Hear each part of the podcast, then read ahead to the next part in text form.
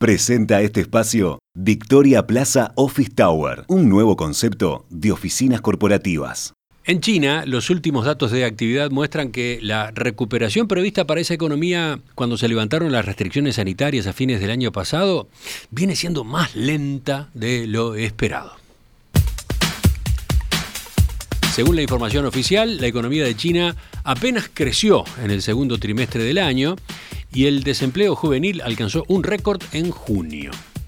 El desempeño reciente de la segunda economía más grande del planeta despertó preocupación a nivel global y en especial en países exportadores de materias primas como por ejemplo Uruguay.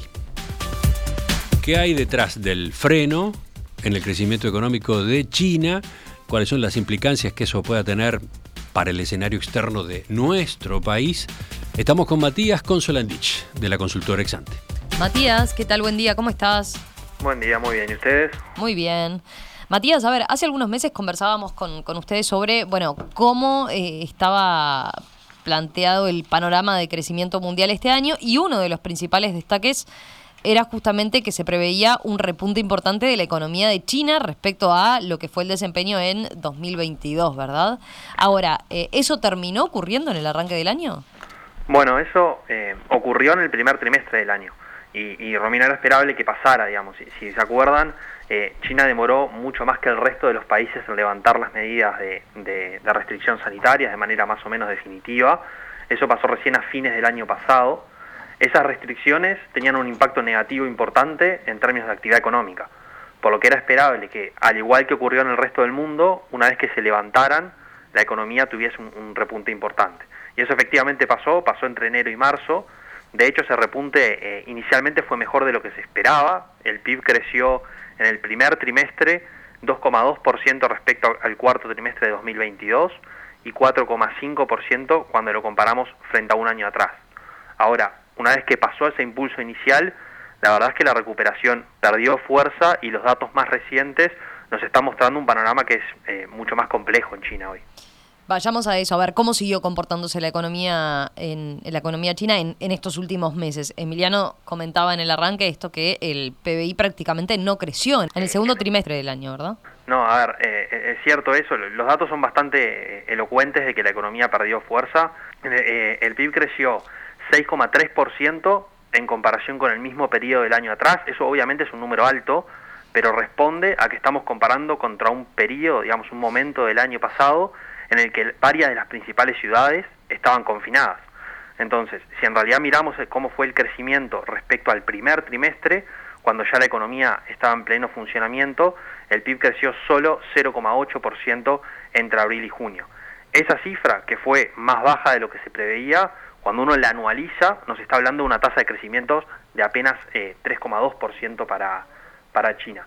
Otras veces hablamos en el programa de que, de que no sería esperable volver a ver tasas de crecimiento de dos dígitos, como estuvimos acostumbrados a ver eh, en otros momentos.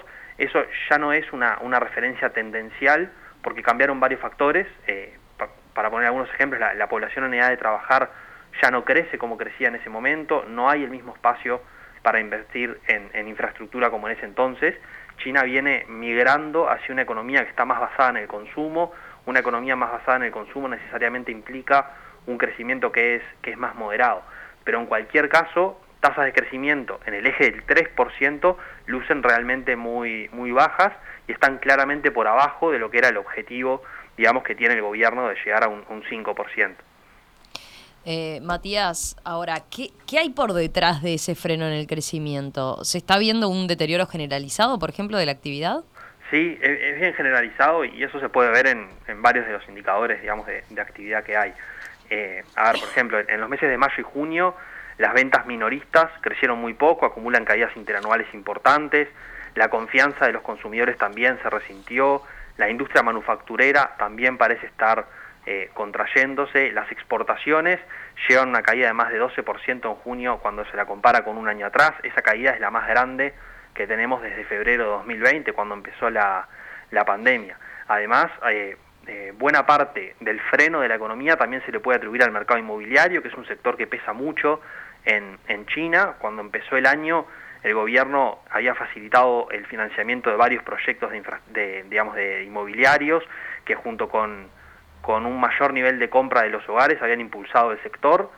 Sin embargo, en los últimos meses estamos viendo caída en los precios de las viviendas, eh, las ventas de, de, las propiedades están a un 70% de lo que podría ser el nivel, digamos, normal, el último año normal que fue en 2019, las nuevas construcciones están solo a un 40% de ese, de ese nivel, entonces la verdad es que tenemos como un, deterioro que es bastante extendido en, la actividad. Bien, eh, además de ese freno en la economía, la, la prensa resaltaba también que, que bueno, que a diferencia de lo que se ve en otros países que vienen conviviendo, conviviendo con inflaciones altas, en China es al revés, ¿no? Eh, tienen inflación negativa. ¿A qué se debe ese fenómeno y qué implicancias tiene concretamente? Sí, a ver, eh, en junio eh, los precios al consumidor no tenían subas, digamos, cuando se los comparaba con 12 meses atrás, es decir, no, no tenemos inflación minorista en China. en el caso de los precios mayoristas, ahí sí estamos viendo deflación que es una caída generalizada en los precios de los bienes y, servicios. Eh, el índice de, precios mayoristas tenía una caída de 5,4% en, en junio. Con los datos de las cuentas nacionales, uno también puede mirar lo que es el deflactor del PIB, que es un índice que se usa para calcular la diferencia entre el PIB nominal y el PIB real cuando digamos se le depura depurando del cálculo el impacto que tiene la suba o baja de precios. Ese deflactor marcó una caída de precios de 1,4% en el año, que es el mayor, el mayor descenso que tenemos desde la crisis financiera de, 2008. ¿Qué, hay atrás de esto? Bueno, en el, caso de, los precios mayoristas, una reversión de lo que vimos en pandemia. En pandemia, las exportaciones de China subieron mucho por una mayor demanda desde el resto del mundo de bienes durables. Eso llevó a un aumento muy fuerte de los precios y a que las empresas aumentaran la capacidad instalada para poder hacer frente a esa, a esa demanda. Cuando se levantaron las restricciones en Occidente, esa demanda se normalizó y los precios cayeron y las fábricas quedaron con una mayor capacidad de producción de la que, de la que era necesaria. La expectativa cuando empezó el año era que en la medida en que la economía china creciera, los consumidores domésticos absorbieran parte de esa demanda. Eso eh, no ocurrió, producto de lo que estamos hablando eh, ahora, digamos, del poco crecimiento que vimos en, en China. El riesgo para China es que esa deflación resulte ser más persistente de lo esperado, porque cuando los precios caen, eso tiende a reducir el gasto o a postergar consumo. Al final, si, los precios bajan, a mí me conviene consumir más adelante cuando las cosas cuestan menos. Y esa reducción del gasto eh, en consumo en sí mismo tiende a reforzar la deflación. Entonces, digamos que, si se tiende a, arraigar, puede dejar a la economía en, un círculo que se vuelve eh, difícil de salir. Matías, en ese sentido, a ver, eh, el gobierno viene anunciando una serie de medidas para eh, apuntalar el crecimiento. Eh, ¿Cómo están viendo ustedes esos anuncios? ¿Es esperable que cambie el panorama de crecimiento en los próximos meses en China? Tuvimos algunos anuncios, es verdad que, sin entrar en mucho detalle, pasaron por facilitar el acceso al crédito para familias y empresas. Tenemos un Banco Central que bajó los encajes bancarios, redujo la tasa de interés, estamos viendo una política monetaria que se tornó algo más expansiva desde el frente fiscal se aprobaron algunos paquetes de mayor gasto público para, para provincias, se está buscando incentivar la, inversión pública. Pero estas medidas por ahora se entienden que, son eh, insuficientes como para generar un repunte significativo de la actividad y distan mucho de los recursos que se desplegaron en otros momentos del tiempo en el que la economía, digamos, había mostrado un freno comparable con el que estamos viendo hoy.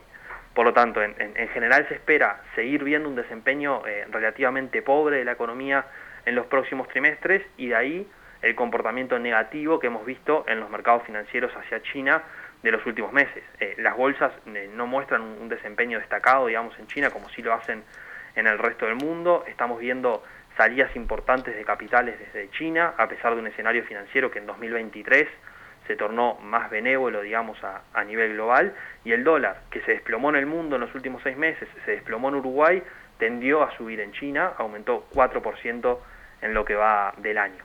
Eh, una moneda débil en China no es bueno para exportadores de materias primas porque implica un menor poder de compra de quien hoy es el principal demandante de estos bienes en los mercados. Eh, en síntesis, Matías, a ver, ¿cómo valoran ustedes desde Exante este panorama en China y, qué conclusiones tenemos que sacar también eh, desde la perspectiva de Uruguay, no? Eh, primero, que en la medida en que la inflación ha ido bajando en Estados Unidos y en otras economías centrales, el riesgo de que la economía de China siga perdiendo fuerza se ha ido posicionando como uno de los principales focos de, incertidumbre en el frente externo. Para la economía global, una deflación más prolongada en China podría ayudar a, enfriar la inflación en otros lugares, pero también supondría una demanda china más débil de alimentos, de energía, de materias primas. Eh, china es clave en la matriz de exportaciones uruguayas y la pérdida de dinamismo ya es algo que se está sintiendo en varios, en varios sectores acá. El, impacto que, digamos, en el precio de algunas materias primas como los granos por ahora se sintió la verdad que, poco, pero ahí están operando otros impulsos que son transitorios y que vienen del lado de la oferta, como son las tenemos condiciones climáticas adversas en el norte, está toda la incertidumbre en torno a la, salida a producción de, de la producción de, de, Ucrania a través del, del Mar Negro, eh, pero una China que crece poco y con una moneda débil, eh, sin duda no es una buena noticia para, para el escenario externo de Uruguay. Matías, gracias, gracias por este análisis sobre, bueno, esta, esta noticia, ¿no? De que la recuperación de la economía china en China se, se frenó y, bueno, lo que supone también como riesgo, como dato para el panorama económico global. Así que gracias y volvemos a conversar en estos próximos días con ustedes. Bárbaro, que tengan buen día. Chau, chau. Chau, chau. En perspectiva, más que un programa, más que una radio.